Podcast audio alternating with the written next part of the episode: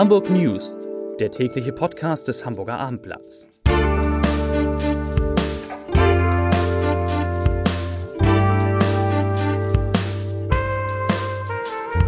Hallo, moin, moin und herzlich willkommen zum täglichen Podcast des Hamburger Abendblatt. Mein Name ist Matthias Iken und ich erwarte heute Antworten auf drei Fragen. Warum droht den Eltern des kleinen Mohammed nun deutlich härtere Strafen? Wieso müssen bei immer mehr Konzerten die Handys draußen bleiben? Und warum hat die Handelskammer heute mal Grund zur Freude? Doch vorher die Nachrichten im Überblick. Die Deutsche Fußballliga hat das Stadtderby zwischen dem FC St. Pauli und dem HSV auf einen Montagabend terminiert. Die Partie am sechsten Spieltag wird am 16. September um 20.30 Uhr im Millantor-Stadion unter Flutlicht ausgetragen. Die Zahl der rund um den Hamburger Flughafen beschädigten Autos ist inzwischen auf 210 gestiegen. Unter den Fahrzeugen waren nur zwei mit Hamburger Kennzeichen, die übrigen haben auswärtige Nummernschilder. Die unbekannten Täter hatten den Lack verkratzt und Reifen zerstochen. Eine heiße Spur hat die Polizei noch nicht. Ein Fahrradschloss aufzubrechen kann ganz schön ermüdend sein. Ein mutmaßlicher Dieb ist am Dienstag neben einem Lastenfahrrad in Hammerbrook eingeschlafen. Der Eigentümer fand am Nachmittag das aufgebrochene Schloss im Fahrradkorb. Der 26-Jährige lag schlafend daneben. Bei mir ist jetzt André Mücke zu Gast, der Vizepräses der Hamburger Handelskammer. Die Handelskammer hat in den letzten Wochen viele, viele Schlagzeilen gemacht, vor allen Dingen über Personalquerelen. Heute geht es um inhaltliche Sachen und da hat André Mücke sogar etwas Positives zu verkünden. Ja, für manche in der Stadt ist ja die Hamburger Handelskammer vor allem für Personalquerelen und Streitigkeiten noch wahrnehmbar, aber das ist eine nicht ganz richtige Annahme, denn heute Morgen gab es auf Finkenwerder ein wichtiges Datum zum Thema digitale Bildung. Bei mir ist jetzt André Mücke, Vizepräses der Handelskammer. Was haben Sie da gemacht, Herr Mücke? Ja, wir haben uns heute mit einem ganz, ganz wichtigen Sachthema beschäftigt, nämlich mit der digitalen Bildung. Wir haben ja am 21. Juni in diesem Jahr das zweite Mal den digitalen Bildungsgipfel in Hamburg in der Handelskammer stattfinden lassen. Und es geht uns darum, festzustellen und noch mal ein bisschen deutlich zu machen, wie wichtig digitale Bildung tatsächlich für die Hamburger Wirtschaft, für unsere Mitgliedsunternehmen ist. Bei Airbus ähm, ist man ja Vorreiter in dieser Sache, oder? Absolut. Wir konnten heute ja wirklich ganz, ganz unterschiedliche Projekte und Teams dort bewundern. Es war sehr, sehr eindrucksvoll. Airbus ist mit Sicherheit einer der großen Vorreiter in Sachen digitaler Bildung und Ausbildung, auch digitaler Weiterbildung. Und insofern war es für uns natürlich wirklich ganz, ganz spannend mal zu sehen, welche unterschiedlichen Möglichkeiten gibt es dort tatsächlich. Und wir haben auch vor Ort so ein bisschen gesagt, weil wir ja auf dem Flug, Flugplatz sind, ist es bei der digitalen Bildung in Hamburg ein bisschen so wie auf dem Rollfeld. Also wir haben jetzt ein Flugzeug, wir rollen auch schon, aber wir brauchen tatsächlich noch zum Abheben den entsprechenden Anschub. Und das ist das, wo die Handelskammer natürlich gerne hier in Hamburg für sorgen möchte. Also ist die digitale Bildung nicht nur Neuland, wie man mitunter in Berlin sagt. Nein, viele Unternehmen beschäftigen sich natürlich damit. Und man darf ja auch nicht vergessen, viele unserer Mitgliedsunternehmen haben ja schon ganz eigene Antworten auf das Thema gefunden, wie kann ich Digitalisierung bei mir im Unternehmen umsetzen? Durch neue Produkte, durch neue Pro äh, Dienstleistungen, vielleicht aber eben auch durch neue Prozesse. Das, was jetzt für Hamburg und für die, für die Ausbildung wichtig ist, ist, dass wir beide Partner, also auf der einen Seite die Berufsschulen, die einen Teil der beruflichen Bildung ausmachen, und eben auch die Betriebe wiederum zusammenbekommen. Das ist auch Aufgabe der Handelskammer, darauf hinzuweisen und zu überlegen, welche Prozesse kann man dort optimieren und wie können wir Theorie und Praxis gut miteinander verbinden. Denn es hilft Ihnen ja am Ende des Tages nichts, wenn Sie in der Schule etwas lernen, was bei Ihnen im Betrieb aber vielleicht schon wieder komplett anders gelernt wird.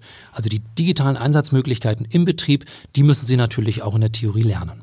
Sie haben es gerade angesprochen, das ist die Kernaufgabe der Handelskammer für die duale Ausbildung zuständig zu sein. Man hat ein bisschen den Eindruck, dass im Augenblick alle sich aufs Studium kaprizieren und die klassische Ausbildung, die Lehrstelle so ein bisschen aus dem Fokus gerät. Dafür setzen wir uns natürlich ein, die Attraktivität der Ausbildung deutlich zu steigern. Das ist für uns ganz wichtig. Sie haben völlig recht. Viele junge Menschen tendieren derzeit dazu, lieber eine akademische Ausbildung, also ein Hochschulstudium anzustreben, als eine Ausbildung, eine duale Berufsausbildung im Betrieb.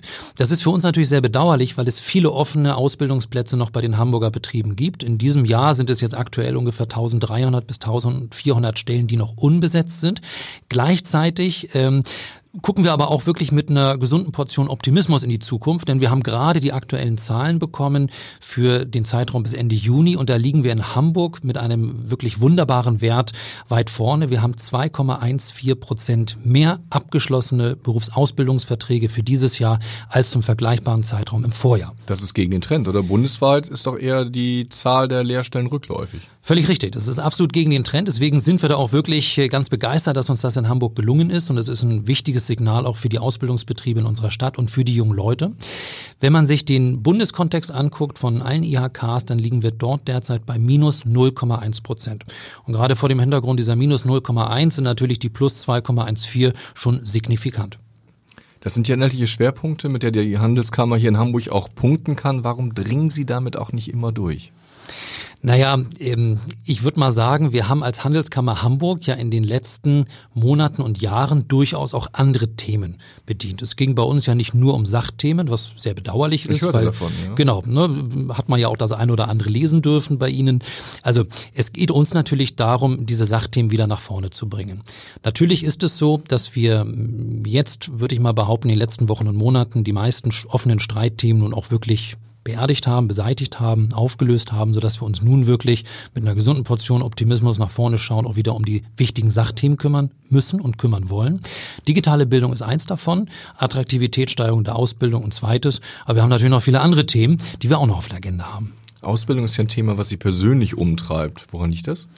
Absolut. Also ich finde, man muss ja persönlich als Mensch auch immer sich überlegen, was, wofür setze ich mich ein? Und es gibt ein paar Dinge, die mir persönlich sehr wichtig sind. Das eine ist die Demokratieförderung bei jungen Menschen. Mir geht es also sehr intensiv darum, junge Leute dazu zu bewegen, wählen zu gehen. Natürlich überparteilich. Das ist etwas, wofür ich mich persönlich halt einsetze, junge Menschen davon zu überzeugen, dass sie wählen gehen sollen. Ein zweites Thema, was mir persönlich eben auch sehr am Herzen liegt, ist das Thema der Ausbildung, weil wir mit der, mit der dualen Berufsausbildung in Deutschland ein wunderbares Fund haben, wofür uns wirklich oder wofür wirklich viele andere Länder auf uns gucken und sagen, Mensch, das hätten wir eigentlich auch auch gerne. Deutschland ist, was das angeht, wirklich, vielleicht noch ein bisschen mit Österreich zusammen, einzigartig in der Welt. Und ähm, ich glaube auch, dass die duale Berufsausbildung ein Stück weit die Basis dafür ist, dass es uns in Deutschland auch in Krisensituationen immer noch sehr gut geht, weil wir immer genügend richtig gut ausgebildete Fachkräfte für den Arbeitsmarkt haben. Als Vizepräses kann man vieles bewegen, als Präses kann man noch mehr bewegen. Wäre das für Sie eine Option? Das habe ich ja noch nicht ausprobiert. Ob das eine Option ist. Also ich glaube, man muss, man muss Folgendes sagen. Wir haben jetzt noch ein paar Monate wirklich guter Sacharbeit vor uns. Und da müssen wir jetzt liefern. Da müssen wir was leisten. Da müssen die Hamburger Wirtschaft, müssen die Hamburger Unternehmen und viele andere Akteure in der Stadt auch wirklich sehen, die Handelskammer tut was. Die Handelskammer bringt auch Themen voran. Das ist erstmal unser Job. Das ist die Challenge. Und wie es dann danach weitergeht, da gucken wir dann mal, wenn die Wahlunterlagen verschickt werden. Ein Dementi würde ich jetzt sagen, klingt anders. Vielen Dank, Herr Möcke, für diese Einschätzung zum Ausbildungsmarkt hier in Hamburg. Vielen Dank. Ich komme jetzt zu einem Fall, der in den vergangenen Monaten die Stadt erschüttert hat.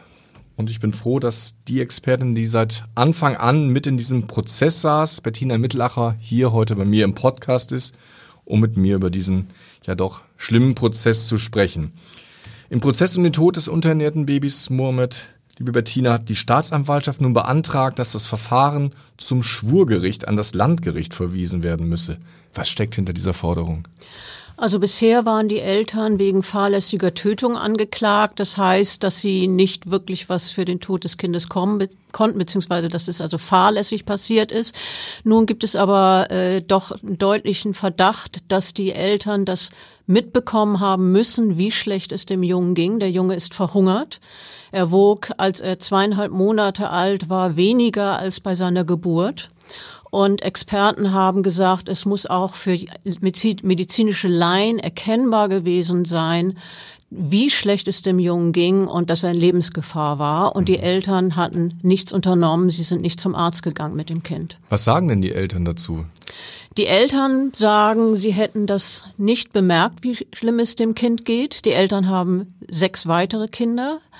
Und äh, die Mutter hat gesagt, sie habe regelmäßig gestillt, das Kind habe immer gut getrunken und sie können das nicht erklären, wie das passieren konnte. Sie sind erkennbar verzweifelt über den Tod ihres Kindes, das merkt man ihnen an. Das ist auch in einem Notruf zu hören, der im Gericht abgespielt wurde, verzweifelte, weinende Eltern, die wirklich trauern. Nichtsdestotrotz sieht das Gericht jetzt eben äh, die Gefahr beziehungsweise den Hinweis, dass sie das mitbekommen haben, wie schlecht es ihrem Kind geht und dass es wirklich dem Tode geweiht ist.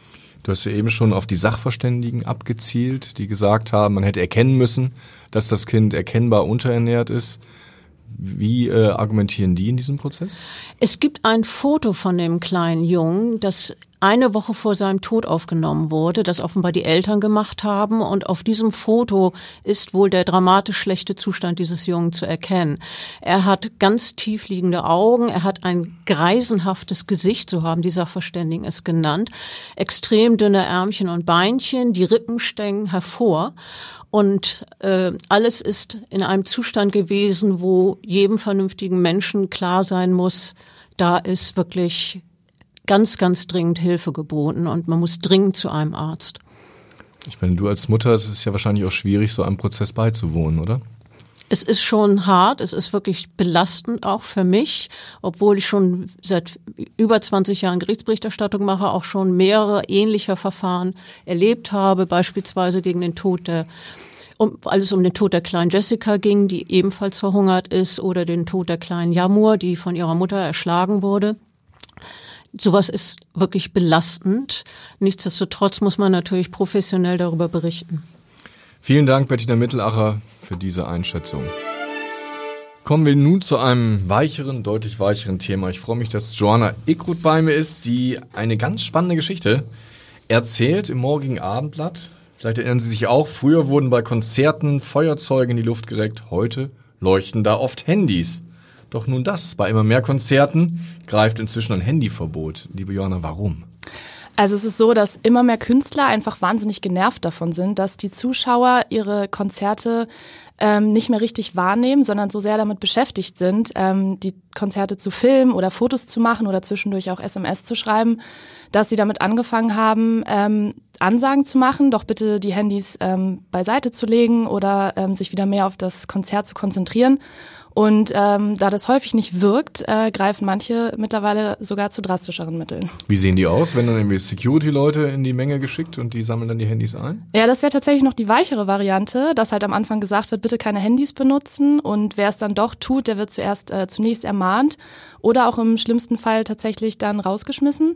Ähm, es gibt aber auch die Möglichkeit, dass ähm, die, den Leuten sozusagen die Entscheidung abgenommen wird, indem sie, indem sie am Anfang des Konzerts direkt ihr Handy einschweißen lassen. Das ist ein amerikanisches Startup, das hat Handyhüllen entwickelt, die ähm, sich sozusagen nicht mehr selber öffnen lassen. Das kann man vergleichen mit diesen Sicherheitsschlössern bei Kleidung, die erst an der Kasse wieder geöffnet werden können, kann. Und äh, so ist es auch bei diesen Hüllen. Also jeder Besucher legt am Anfang sein Handy da rein und er kann es erst wieder öffnen, wenn er die Konzerthalle verlässt. Und das wird schon in Hamburg gemacht oder ist es äh, noch Zukunftsmusik? In Hamburg ist es noch Zukunftsmusik. Das ist ähm, US-amerikanische Künstler machen das schon häufiger. Zum Beispiel Alicia Keys hat es gemacht, äh, Guns N' Roses hat es gemacht. Und wer ähm, das mittlerweile zum Standard gemacht hat, ist Jack White, der ehemalige Frontmann der ähm, White Stripes. Der hat es sogar auch schon beim Konzert in Berlin gemacht. Das klingt ja so, aber dann kann ich ja ein zweites Handy mitnehmen und lasse eins einschweißen und mit dem anderen filme ich dann trotzdem, oder? Genau, das wäre dann schon die gewiefte Variante. Ähm, ist natürlich sehr schwer, das durchzusetzen. Ne? Das haben auch hier Veranstalter, mit denen ich, denen ich hier in Hamburg gesprochen habe, haben das auch gesagt. Ähm, das ist ein wahnsinniger Mehraufwand, der dadurch entsteht. Und ganz auszuschließen ist es natürlich am Ende auch nicht. Was hältst du denn davon? Nervt dich das auch, wenn da die Handys gereckt werden oder gehört das für dich dazu? Mich nervt es auch, muss ich ganz ehrlich sagen. Für mich war es jetzt ja auch eine Premiere. Ich war am Freitagabend beim Bob Dylan-Konzert in der Barclaycard Arena und war wirklich erstaunt, dass sich alle dran gehalten haben, dass ähm, niemand sein Handy während der Show rausgeholt hat. Muss man natürlich aber auch dazu sagen, dass das auch eher ältere Semester waren, die bei diesem Konzert waren. Aber ich fand es ein tolles Erlebnis und mich nervt es tatsächlich auch. Also grundsätzlich bei Konzerten, wenn man die Bühne nur durch die Bildschirme der anderen Besucher sieht und ähm, kann mich aber auch nicht ganz davon freimachen, selber schon mal das ein oder andere Foto geknipst zu haben. Insofern stehe ich solchen Verboten tatsächlich offen gegenüber. Ja, vielen Dank, Joanna Eckhuth, und auch an Sie vielleicht den Tipp, lassen Sie Ihr Handy einfach mal zu Hause. Und Sie werden es schon kennen, ich darf Sie nicht in den Abend entlassen ohne einen Leserbrief. Der ging zum heutigen Leitartikel und kommt von Manfred Dunker. Er schreibt, noch nie seit dem Zweiten Weltkrieg verfügt eine deutsche Bundesregierung über so wenig Wirtschaftsexpertise wie das aktuelle Kabinett. Unser Land sieht zurzeit den Beginn der vermutlich größten Wirtschaftskrise seit mehreren Dekaden. Unsere wichtigsten Wirtschaftszweige wie die Automobilindustrie, der Maschinenbau und die chemische Industrie verschlafen seit Jahren wichtige Entwicklungen. Handelskriege belasten unseren Export. Uns erwarten in den kommenden Jahren sehr viel Kurzarbeit und leider auch hohe Arbeitslosigkeit. Unser Land ist in keiner Weise darauf vorbereitet. Und unsere Regierung hat die großen Gefahren bislang noch nicht einmal richtig erkannt. Schreibt Manfred Dunker. Trotz alledem wünsche ich Ihnen einen schönen Abend und bis morgen. Tschüss.